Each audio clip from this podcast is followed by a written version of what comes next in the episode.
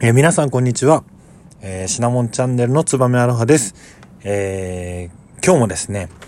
え、ニュースの、え、お話を皆さんにしていきたいと思うんですけれども、え、皆さんお気づきでしょうか実はですね、え、このシナモンチャンネルの、え、トップ画っていうのかな？サムネイルっていうのかな？え、をですね、え、私の友人が作成してくれました。ありがとうございます。まあ、さらっとなんとなくですね、あの見えるシルエットはあるかと思うんですけれども、あの僕の好きなものがですね、あの詰まった、えー、一枚を、えー、作ってくれたのでですね、非常に嬉しいです、僕は。なのでですね、あのー、今後も、まあ、こういった配信をですね、三日坊主になることなくですね、あのー、続けていきたいというふうに思っています。さあ、そして今回なんですけれども、今ですね、ニュースになっている、徴用工問題についてですね、あの皆さんにお話ができればと思います。まあ、あの、こうした問題っていうのはですね、えー、非常にこうデリケートな問題かと思います。なのでまあ、あくまでもですね、まあ私からお話しできるのは、こう事実のところをお話ししてですね、まあこういった背景があって、えー、まあここうした今現状問題になっているというような経緯をですね、えー、皆さんにお話しできればと思います。まあ、僕がよく思うのはですね、えっ、と、何も知らないっていうことはやはり、えー、悪だと思います。あの、いろんなですね、あの、事実ありますけれども、まあそういった問題で、いろんな、えー、情報をですね、自分でこう調べた上で自分の意見を持つっていうことは、それに対して間違いっていうのはないかとは思うんですけれども、まあ何も知らずにですね、え頭ごなしにいい悪いということはですね、一番こう議論がストップしてしまうので、まあそういったところでもですね、あのバックグラウンドを知ることで自分の意見を持てるきっかけになればいいなというふうに思ってこのお話ができればと思います。ということでですね、この、えー、徴用工問題なんですけれども、えー、そもそもですね、えー、どういった問題かというとですね、まあ、かつて、え日本はですね、まあ、第二次世界えー、大戦の時にですね、まあ、韓国が、えー、植民地、韓国を植民地支配していました。その際にですね、例えば従軍慰安婦の問題であったりとか、あとは今回のこの徴用工の問題のように、まあ、そこに住む人たちをですね、強制的に働かせたりするっていうようなことがありました。まあ、これはですね、日本のみならず、例えば、第二次世界大戦の時に日独伊三国同盟を結んでいたドイツもですね、えー、イタリア人の方々たちをですね、競争、えー、強制労働させたということがあったりですね、えー、やっぱり戦争をする上で捕虜であったりとか、例えば従軍慰安婦等々の問題っていうのは出てくるんですけれども、まあそういった問題が、まあ日本と韓国の間でですね、起こっているというのがこの問題になります。一般的に言うとですね、やはり日本が悪いことをしたのだから、えー、韓国にはそれ相応のですね、えー、賠償を支払わなきゃいけないというのが一般的に、えー、持つ人の意見だと思います。えまあ、迷惑をかけたのにですね、まあ、戦争が終わったから何もなしっていうことはなかなか難しいかと思います。そのためですね、え韓国と日本はですね、えー、財産の請求権並びに、えー、あ、失礼しました。財産の請求権に関する問題の解決、並びに経済協力に関する日本国と対韓民国との間の協定というですね、えー、こちら1965年、に、えー、結ばれたですね、日韓基本条約という条約を締結しました。その中にですね、あのー、まあ、先ほども読み上げたようにですね、日韓の請求権に関する問題の解決というのがあります。読み上げてみるとですね、第1条というのがですね、この合意の内容として、日本国が対韓民国に経済協力をするというのが一番最初にあります。これはですね、えー、この当時、えー、日本は韓国と、まあ、合意をした時にですね、無償で3億米ドル、えー、優勝で2億米ドルの、え経済協力支援を行いました。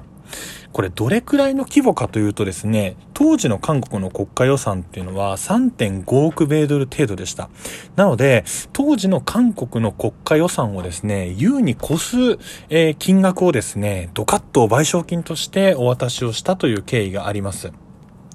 どれくらいの規模なんだろうと、今の金額に換算してみるとですね、調べてみ、調べてみました。えー、2021年度のですね、韓国の予算というのが555兆ウォンということで、まあ、どれくらいなのかというと、日本円にすると49兆5800億円。なので、まあ、約ですね、えー、まあ、50兆円だとするとですね、えー、手元の電卓で計算をすると、ちょっと待っててくださいね。大体ですね、まあ、1.4倍くらい。なので、まあ、70兆円くらいになるのかな。今の金額で言うと70兆円ほどの、まあ、規模でですね、賠償金を行ったというような、えー、イメージになります。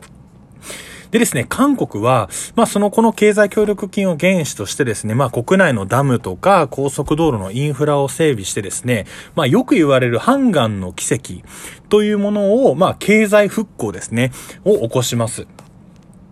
まあこれはですね、また別の話になるので、あくまでもまあ日本が5億米ドルの、まあ融資、えー、経済協力を行ったと。えー、融資ではないですね。無償が3億米ドル、優勝が2億米ドルなので、経済協力を行ったという事実を説明できればと思います。で、続いてですね、第2条。え、両国は請求権問題が完全かつ最終的に解決されたこととなることを確認する。ということでですね、えー、先ほど、まあ、徴用工の、まあ、請求の問題、賠償の請求の問題っていうところと、えー、今度はリンクしてくるんですけれども、この1965年の、えー、日米の基本合意の、え、請求権協定の中の第2条にですね、完全かつ最終的に解決されたこととなることを確認するという文章があるんですね。なのでですね、おそらく、まあ、この問題、まあ、今、徴用工問題等々ありますけれども、えー、その問題を、えー、議論をするときにですね、合意内容おそらく第1条しか多分韓国は持ってないのかもしれないですね。というのも、第2条まで見ればですね、最終的に解決されたっていうことが書いてあるにもかかわらず、今ですね、こういった問題がもう一度出てるっていうのが、まあ日本でもニュースになってるのが現状です。ただですね、韓国の方にももちろん言い分があってですね、この両国の請求権問題っていうのは、あくまで国と国との問題であって、個人の請求権に関してはなくなってないというのが向こうの言い分なんですね。なのでですね、えー、まあ今、徴用工なんで働いていた人、強制労働をさせて、えー、させられていた人ですね、がですね、訴訟を起こして、韓国の、えー、まあ最高裁判所、日本でいうですね、いうようなところに、えー、まあ提訴をしてるというようなのが実情としてはあります。ただですね、えー、基本的な合意内容としては、この中では個人も、まあ、えっと、国もですね、えー、最終的な問題は解決しているというところなので、あくまでもですね、日本は、まあ、毅然とした態度でですね、望むべきだと、これはあくまでも私の意見ではございますけれども、思ってはいます。ただですね、まあそうは言っても国と国との問題はですね、個人的な感情ではなかなか解決することができないので、えー、一般的にはですね、まあこういった問題、国際司法裁判所というところに提訴することが、まあできます。ただこの国際司法裁判所というものがですね、え、国際連合の、え、主要機関の一つではあるんですけれども、この一つの問題としてですね、国際連合の加盟国が全て入っているわけではないんですね。なので、ここに提訴する場合は、日本と韓国が一緒に持っていかなきゃいけないっていう問題があります。まあ、なぜならですね、日本はこの国際司法裁判所が、えーえー、宣言、宣言というかですね、この選択、えー、条項受諾権宣言というもので、えー、宣言を出してるんですけれども、えー、韓国はですね、おそらくその宣言を、えしていないんですね。なのでですね、えっと、そういったところで一緒に持っていくことができないというのが、えー、現状の問題としてはあります。ただ、韓国がですね、えー、その宣言をしてないというのは特殊なことではなくですね、